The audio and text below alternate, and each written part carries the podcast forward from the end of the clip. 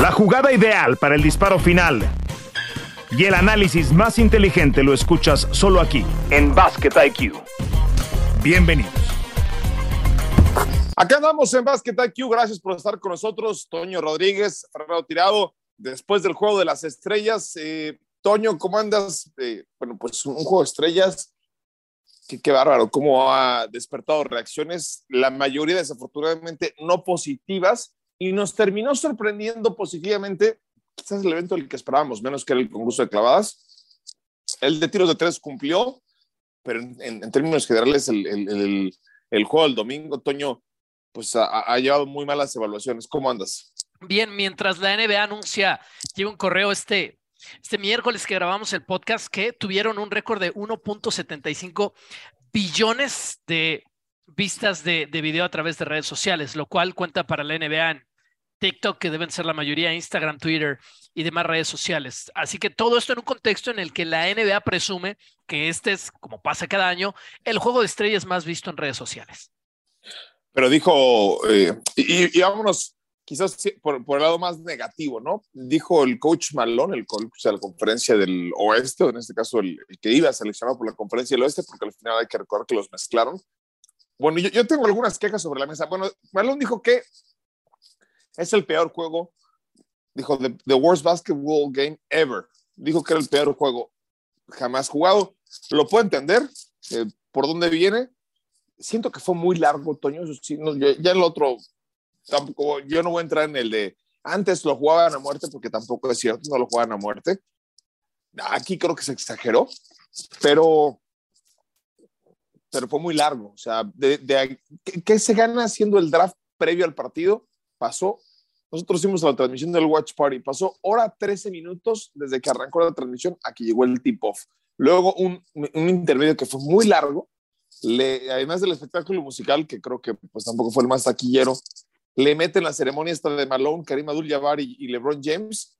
O sea, el, el, juego empezó a las 6.30 de la tarde de la transmisión, Toño, y duró casi, casi cuatro horas la transmisión. ¿eh? No es aceptable.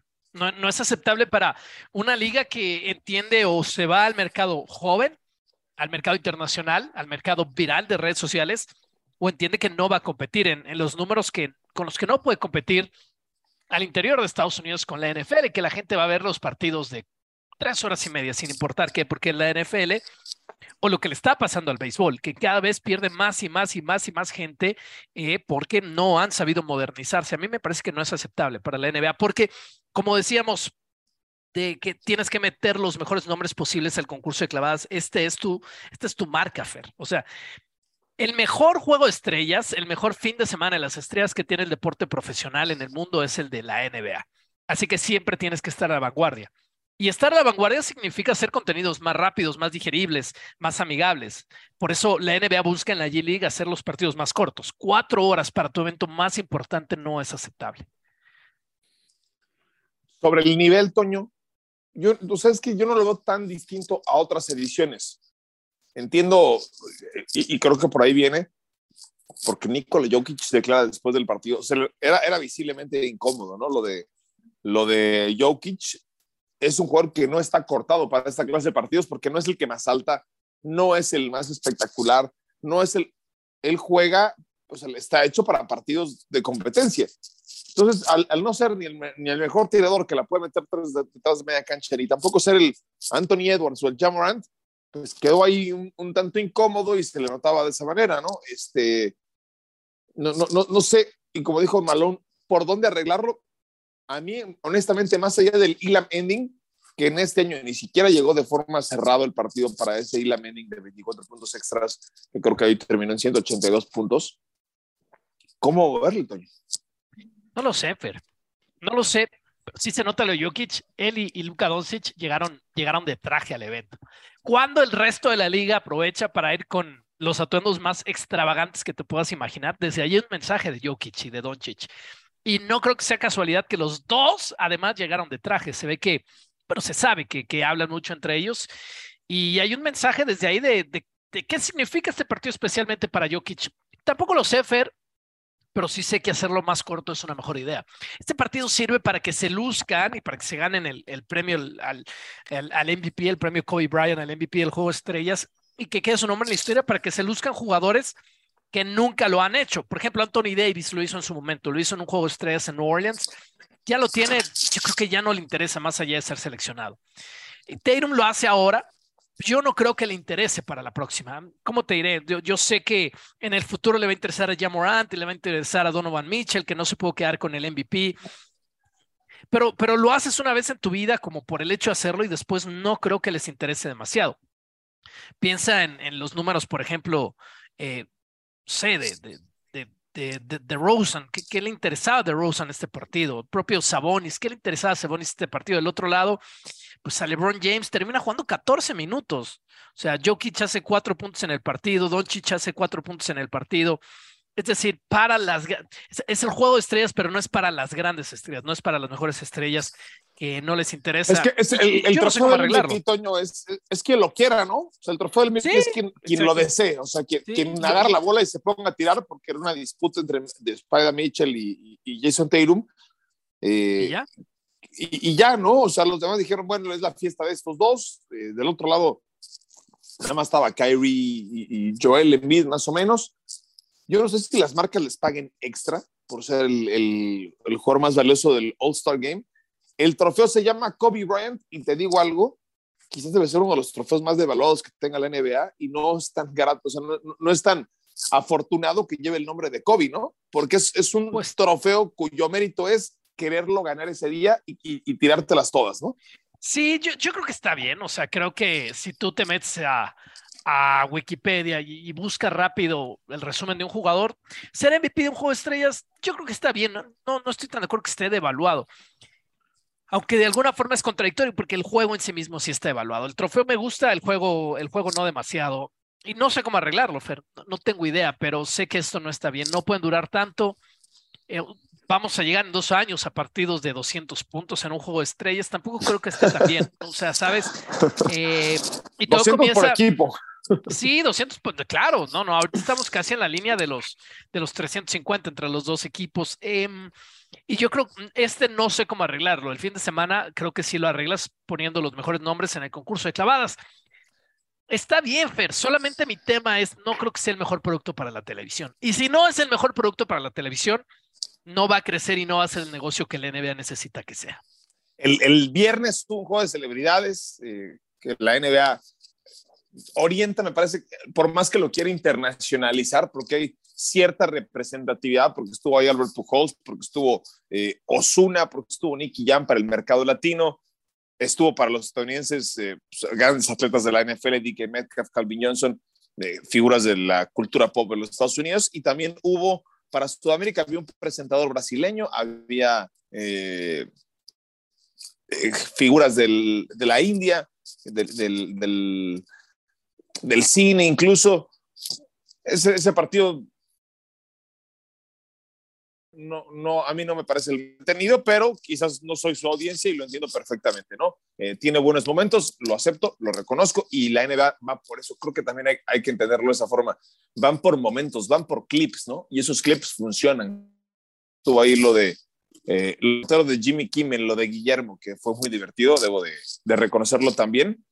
Y lo del sábado, Toño, el concurso de habilidades, bien, eh, bien, lo voy a dejar así, bien a secas. El de triples, muy bien. Eh, estuvo bueno el tiro, estuvo muy buena la participación de, de Dengler. A mí me gusta, me gusta mucho el formato este de que le pongan dos tiros de, tres puntos, que ahora el score se va de 30 a 40, me parece, me parece muy entretenido. Le agregan más tiempo, en fin, pero lo hacen más entretenido. Había buenos nombres. Y el concurso de clavadas que gana, y eso sí me gustó, y, fui quizás de los más críticos de la convocatoria del concurso de clavadas, porque pues básicamente esa era, era la realidad, pero lo termina ganando el que lo quería ganar y el que puso determinación para ganarlo, porque tú me dices ahí, ¿quién es capaz de hacer una mejor clavada entre Jericho Sims y Mac McClung? Yo diría que Jericho Sims 9 de 10, Toño, pero el que lo quiso ganar y el que puso el show fue Mac McClung, que fue creo que el gran ganador del fin de semana de las estrellas. Se va con un contrato para el resto de la temporada, se va con un shoe deal, se va con 100 mil dólares y se va eh, de, ser un total desconocido para el 90% de la gente como una, una figura al que le van a poner atención. Eso es lo más importante, se va con nombre, McClung, de ahí. Y la verdad, el 540 que hace es, es un increíble canasta, Fer. Estás hablando de giro y medio, es, es una increíble canasta con la que gana.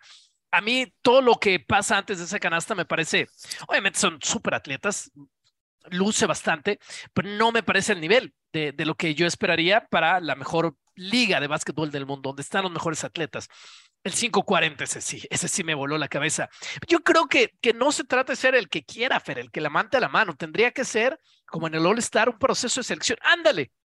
¿Por qué no el público vota quienes van al concurso de clavadas del próximo año en la NBA? Ándale. ¿Te imaginas? Para, esa es muy buena, ¿eh? Para que los comprometas, ¿no? No es una cuestión de levantar la mano, es una cuestión, es un privilegio poder estar ahí.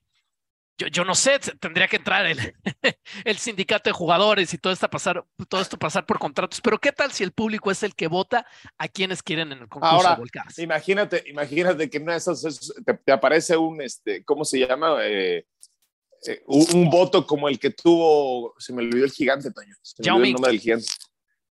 No, Yao Ming, el que recientemente estuvo, que sale en películas también, se me fue, el, nombre, el amigo de, de Jokic, se me fue su nombre, caray. Ah, eh, Marjanovic. Bueno, Marjanovic, ¿Boban? perdóname, sí tuve, tuve un lapso. tuve un sí. Marjanovic.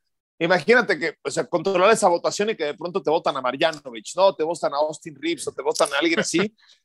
Pero dijo, No creo. dijo Zion Williamson que si lo va a hacer, será el año que entra. Ojalá así sea. Y el que, y el que lo descartó, y me pareció muy desafortunado, fue Jamorant. O sea, Sí, a Jamorant ya le gustó esto de ser un poquito el villano, sí. pero matarse, matar esa expectativa pudo haber dejado la ventana abierta. Yo no creo que haya sido una buena estrategia de, de- de relación pública el decir, no voy a hacer el concurso de clavadas. que no les importa. Eh, Hay que aceptarlo. Al jugador no le importa ir al concurso de clavadas. Pero bueno, yo, yo me quería enfocar un poquito más en el juego, Fer. Felicidades la transmisión contigo y con Miguel. A mí me gustó mucho el Watch Party. Creo que es uno de los buenos caminos, de las buenas respuestas que está buscando la televisión, eh, que estamos buscando en ESPN Star Plus. Porque yo creo que nutrió mucho, nutrió mucho la experiencia desde la televisión para un evento que se hace demasiado, demasiado largo. Obviamente, eh, la gente que, que, que, lo ve en Estados Unidos en el mercado en inglés con, con los eh, talentos de TNT ahí es, es, distinto, porque estás en la arena, como nos tocó a nosotros en el partido en la Ciudad de México, es distinto. Pero a mí la iniciativa me gustó mucho. Creo que da para eso. Todo el evento está bien, y hay cosas perfectibles. Con lo que yo no puedo estar de acuerdo y no puedo aceptar es que ese partido dure cuatro horas. E, Eso sí está bastante mal. Sí, y, y, la NBA, lo que sí hay que reconocer es que la NBA es una liga que es capaz de hacer ajustes. Si el partido tiene que durar menos, lo van a hacer. O sea, va, van, a, van a, a, recalcular la ruta. A mí me queda clarísimo porque así lo han hecho a lo largo de la historia y es la liga que no tiene miedo a experimentar. Y si falla, bueno, pues ni hablar.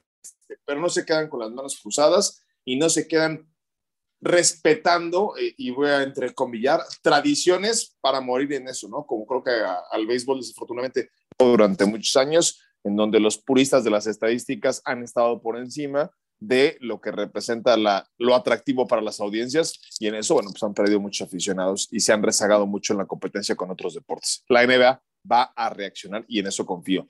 Eh, vamos a rezar para platicar también de lo que ha dejado la fecha límite de canjes, la segunda mitad de campaña, ya en la segunda mitad son 20, 21 partidos los que le quedan a la mayoría de los equipos y el impacto del canje de Russell Westbrook. Ya regresamos a Basket aquí. Esto es Basket IQ. Regresamos. Le recuerdo que cada miércoles un nuevo episodio de Basket IQ.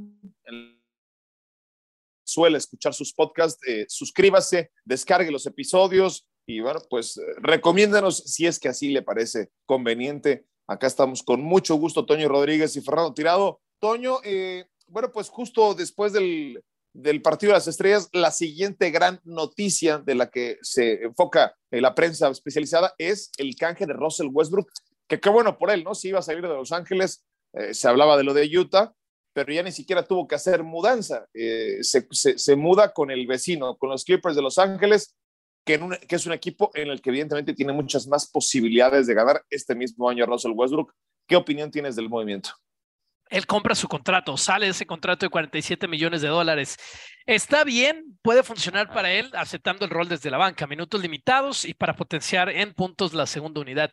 No creo, sin embargo, que sea Russell Westbrook un jugador que le dé un salto de calidad a los Clippers para de repente ser ese candidato en la conferencia a llegar a las finales. No lo creo, no lo fue con los Lakers y no lo ha sido, Fer, porque más allá de que cualquier noche te pueda hacer 30 puntos, eh, no te va a encestar el triple clutch. Yo, yo jamás en mi vida le daría el triple clutch a Russell Westbrook. Su falta de compromiso en defensa está más que comprobada en la última parte de su carrera y en una serie en playoffs los equipos adivinen por dónde te van a atacar, por los jugadores que no tengan el tamaño, que no estén comprometidos o que no estén sanos para jugar el nivel de defensa que se necesita en la postemporada y lo van a atacar por ahí. Entonces yo creo que, que va a servir, pero va a servir mucho más en el cierre de la temporada los Clippers, temporada regular, para tomar quizás un mejor lugar, pero para los playoffs yo honestamente no creo que signifique un salto de calidad. Pues sí, se deshicieron de John Wall, eh, de Reggie Jackson y, creen que Russell Westbrook es el que pueda hacer que funcione este tridente junto a Kawhi, junto a Paul George. No, no fue lo que esperaban con John Wall, también muy proclive a las lesiones. Sin embargo, pues en el mapa de favoritos de la conferencia del oeste están de acuerdo a Las Vegas los Suns, los Clippers y los Suns, los Nuggets y los Clippers. En ese orden, ¿Coincides con eso, Toño? ¿Son hoy los, los, los favoritos, luego los Nuggets y los Clippers? Sí, sí, eh, bueno, el 1 y el 2 sí. De los Clippers no estoy tan seguro, Fer, porque yo no he visto a Kawhi jugar a nivel Kawhi desde que salió de Toronto y ya pasaron suficientes años. Ya pasaron suficientes temporadas y este equipo no va a ir a ningún lado si Kawhi no es ese monstruo de básquetbol que es Nikola Jokic, que es Kevin Durant, que es Devin Booker. No, no va a pasar. Y yo no creo, eso nos lo ha dicho muchas veces. Eh, eh, en, este podcast, perdón, nos lo ha hecho muchas veces Fabri, tú no prendes el switch de un día para otro. Y, no creo que, que, de un día para otro Kawhi prende el switch de que ahora sí voy a regresar a ser ese monstruo. Yo, yo tengo fe en que eso pase de aquí en adelante en su carrera, pero no creo que va a ser en el partido 65 de la temporada regular que diga, ahora sí voy con todo. Si eso no ha pasado a lo largo de esta temporada, me cuesta trabajo creerle. Así que yo veo antes que ellos, veo a Grizzlies antes que los Clippers y si se enrachan un poquito hasta Golden State, los quiero ver antes que los Clippers en esa conferencia. Sí. Y, y, los Mavericks, ¿no? Que todavía siguen siendo una, un interrogante porque también los Mavericks representan una amenaza, ¿no? No son favoritos, pero representan una amenaza. Vamos a ver cómo funciona lo de Kyrie Irving. Eh, bueno, así, Toño, antes de, de entrar a la, al último tercio de la temporada, ¿va a cambiar mucho eh, o esperas una gran sorpresa en el mapa de favoritos, eh, más allá de lo de los Sons, esperas algo muy distinto y quizás podemos entrar hasta, hasta con decoraciones individuales, pero ¿esperas alguna modificación relevante en el mapa de favoritos? No, no, no demasiado, Fer. Me intrigan varias cosas, sin embargo. Los Suns van a subir, van a subir. ¿Cuánto? Es, esa es una buena pregunta. Están a nueve juegos y medio del primer lugar de los Nuggets. No, sería muy arriesgado decir que van a terminar en, en el primer lugar de esa conferencia. Yo creo que Denver va a estar ahí. Pero ver si los son si pasan al segundo lugar de la conferencia es una de las intrigas que tengo. La otra, ¿qué tantos Sacramento se puede mantener en esta mezcla? Ahora mismo están en el tercer lugar para arrancar la segunda mitad. O sea, no hablamos de ellos, ya merecen que les hagamos justicia en un episodio nos metamos con los Kings, pero me intriga qué tanto lo los van a poder bajar. Y también quiero saber los Pelicans, ¿no?